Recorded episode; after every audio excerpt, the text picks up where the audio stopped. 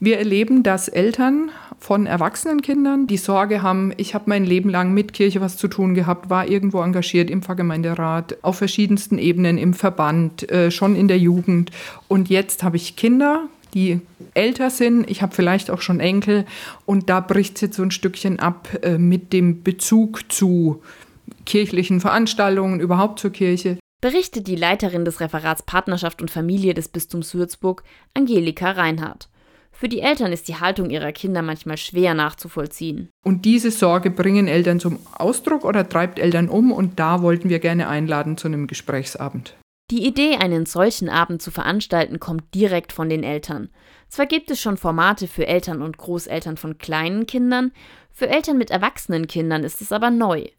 Welche Punkte für Unstimmigkeiten sorgen, weiß Elisabeth Amrein vom Familienbund der Katholiken im Bistum Würzburg. Ich sag mal, eine Geschichte ist möglicherweise, dass Eltern in dieser Generation sich Gedanken darüber machen, wenn ihre Kinder sich eben nicht für eine kirchliche Trauung entscheiden, wenn ihre Kinder ihre Enkelkinder nicht taufen lassen, ähm, bewusst aus einem gewissen Standing heraus, aus Überlegungen heraus, die sie selber haben oder eben auch einfach so. Oder auch, weil der Partner oder die Partnerin nichts mit der Kirche anfangen kann.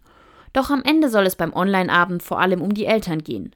Sie sollen wissen, dass sie mit ihren Gefühlen nicht alleine sind. Dann äh, gehen wir wirklich so rein, dass wir sagen, hey, was bewegt euch denn? Was sind denn eure Überlegungen, eure Gedankengänge, eure Fragen?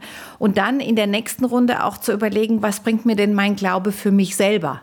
Um dann zu gucken, was wünsche ich meinen Kindern, meinen Enkeln, wie auch immer, aus dieser christlichen Botschaft heraus. Es geht also nicht um Missionierung, sondern vor allem um die Frage, welche Werte die Eltern vermitteln möchten. Am Ende der Veranstaltung gibt es keinen Masterplan, wie jeder damit umgehen kann aber das Verständnis für die Kinder soll geweckt werden. Die spannende Frage könnte sein, ich sitze dann beim Familienfest an Weihnachten auch als Eltern da und kann vielleicht noch mal anders das ins Gespräch bringen mit meinen erwachsenen Kindern. Das klingt erstmal nach Streitpotenzial. Doch die andere Herangehensweise soll etwas verändern. Und da sehe ich schon einen großen Win, weil einfach genau die Situation sich dann verändert. Oh, jetzt ist wieder Weihnachten, ich werde wieder auf dieses Thema.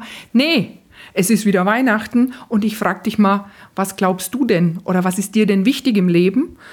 Und dann kommen wir vielleicht auf einen auch positiven gemeinsamen Nenner, der uns beide trägt. Und ich glaube, das ist entscheidend und wichtig.